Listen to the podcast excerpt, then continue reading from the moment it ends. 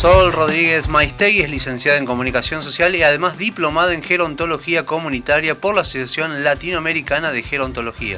Es la creadora además e impulsora de la propuesta de comunicación y vejeces del Club de la Porota, personas que abrazan la edad y está en comunicación ya con Noticias al Toque. Sol Rodríguez Maistegui, bienvenida a Noticias al Toque. Javier Sismondi y Susana Álvarez, te damos los buenos días.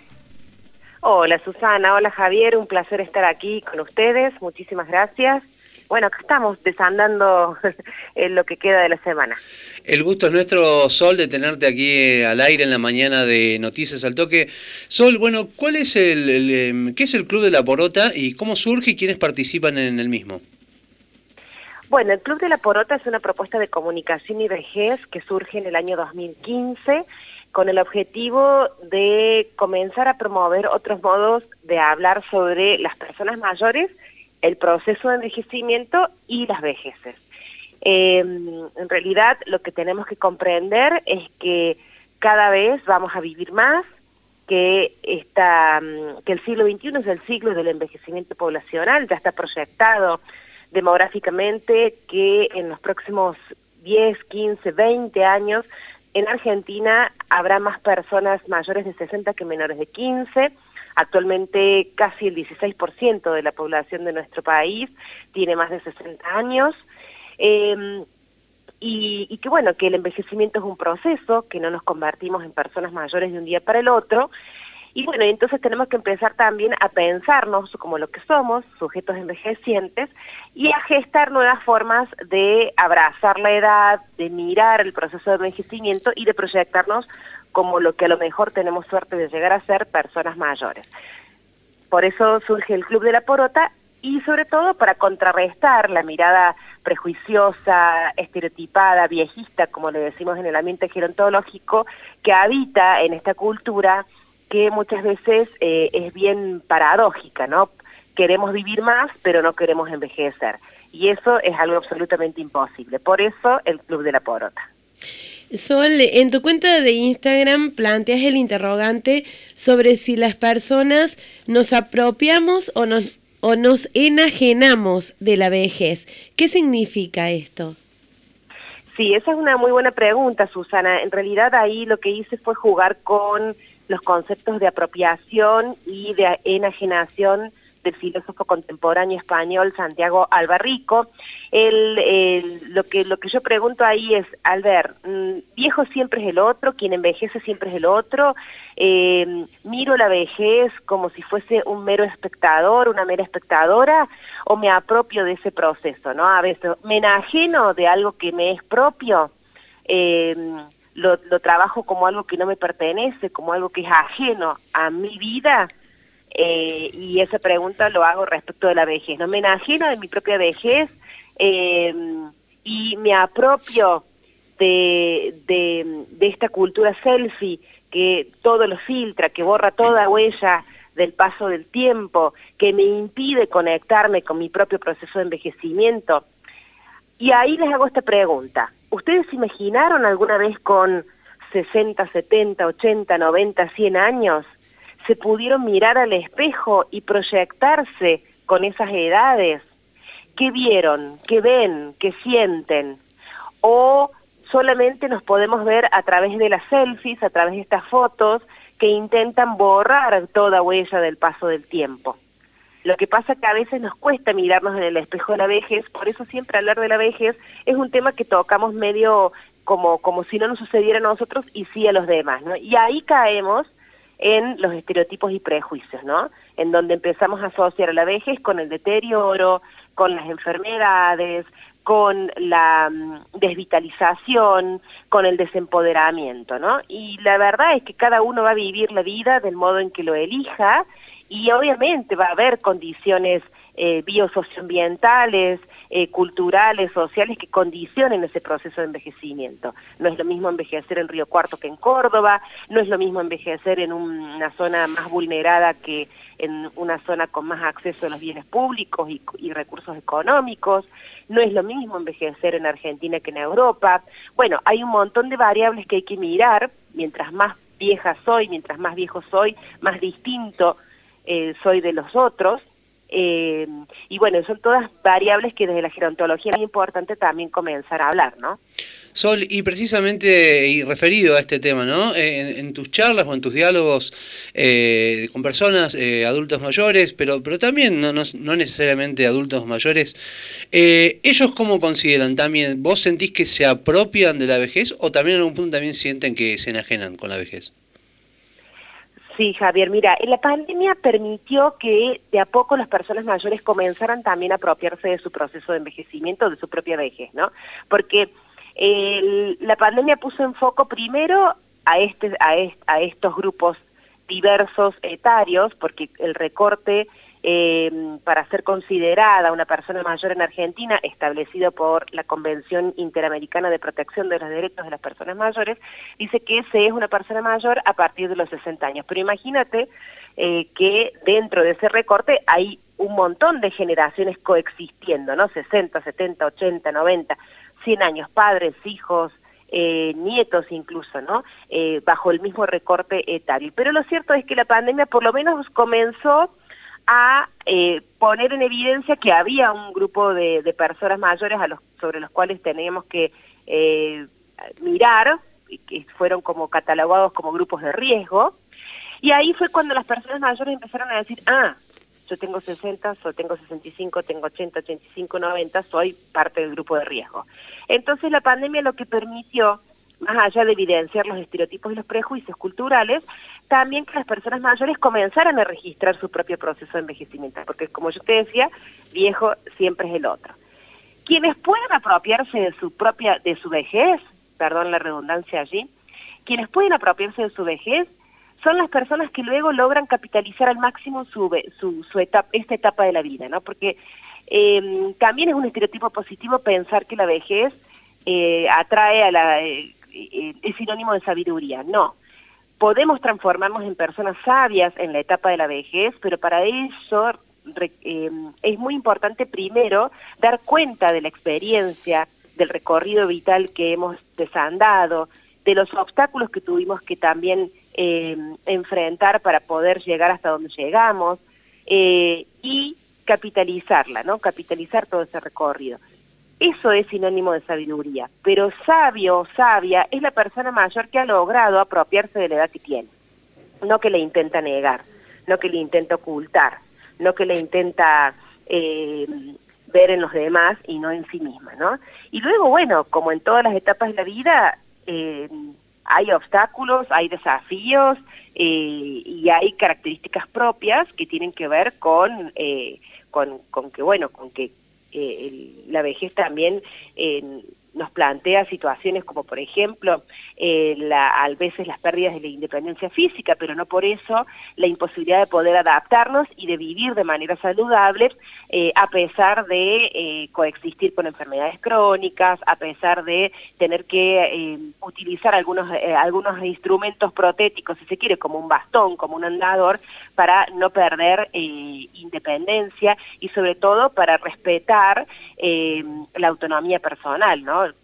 Gerontológicamente lo que más, lo que tendemos desde la gerontología cada vez más es lograr que eh, las personas puedan primero ser lo más independientes posibles, ¿sí? tan solo el 2% de la población de las personas mayores de nuestro país está geriatrizada, el resto está en sus casas y eso es lo que y esa es la tendencia y por el otro lado nunca perder la autonomía, ¿no? Podemos ir perdiendo independencia física, pero la autonomía, el derecho a decidir sobre nuestra propia vida es un derecho inherente eh, a las personas independientemente de la edad que tengan, ¿no?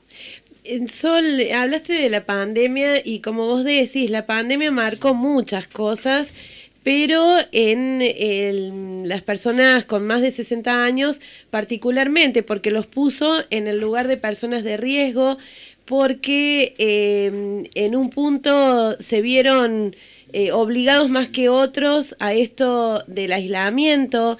Em, ¿Cómo ves que se ha vivenciado toda esta situación por parte de las personas mayores de 60 años, al menos en el contacto que vos tenés con personas mayores de 60?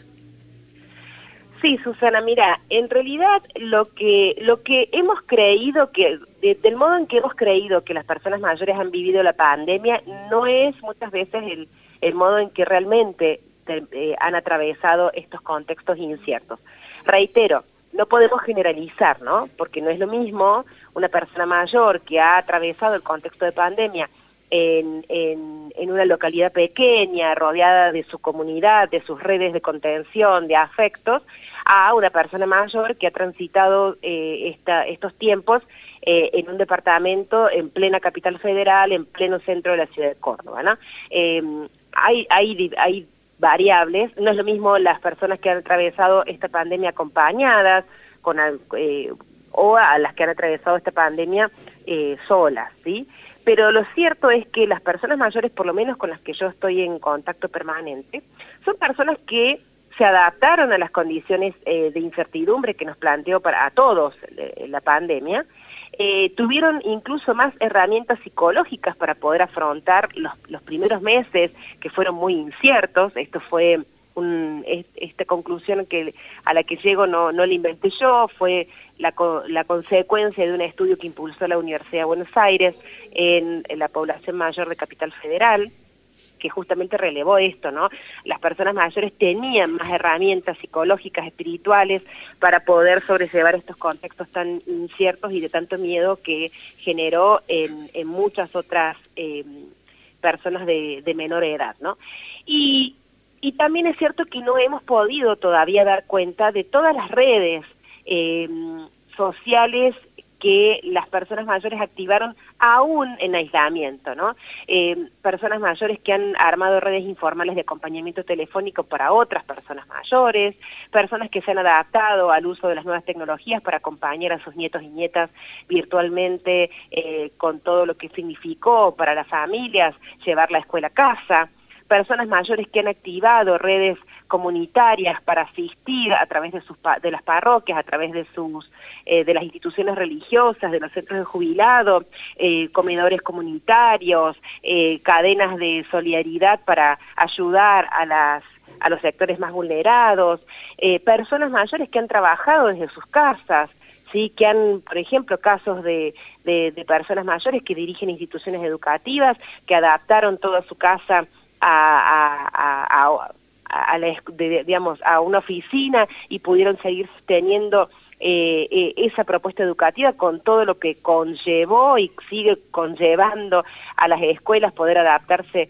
eh, a, las distintas dinámicas que se han ido planteando a lo largo de la pandemia. Digo, no estamos a veces visibilizando toda la potencia que habita en, las personas mayores o en las personas individualmente y, sin distinción de edades, como, como reitero cada, cada dos por tres, ¿no? Digo, bueno, tenemos que también mostrar este otro costado de las vejeces, porque también nosotros que somos eh, envejecientes, que todavía no hemos llegado a los 60, eh, necesitamos estereotipos positivos, modelos positivos de envejecimiento. A nadie le gusta identificarse con el deterioro, a nadie le gusta identificarse con las pérdidas, ¿no? Eh, y si bien es parte de, es una de las tantas ah, cuestiones que a veces tenemos que transitar en la vida, no significa que por eso la vejez sea una etapa eh, no, no digna de ser vivida, ¿no? Sol, bueno, hay adultos mayores también que, viven la vejez en plenitud, pero muchos también eh, que sienten que es el ocaso de su vida. Eh, ¿Cómo se puede ayudar para que se den cuenta que siempre es tiempo de, proyectar y estar bien?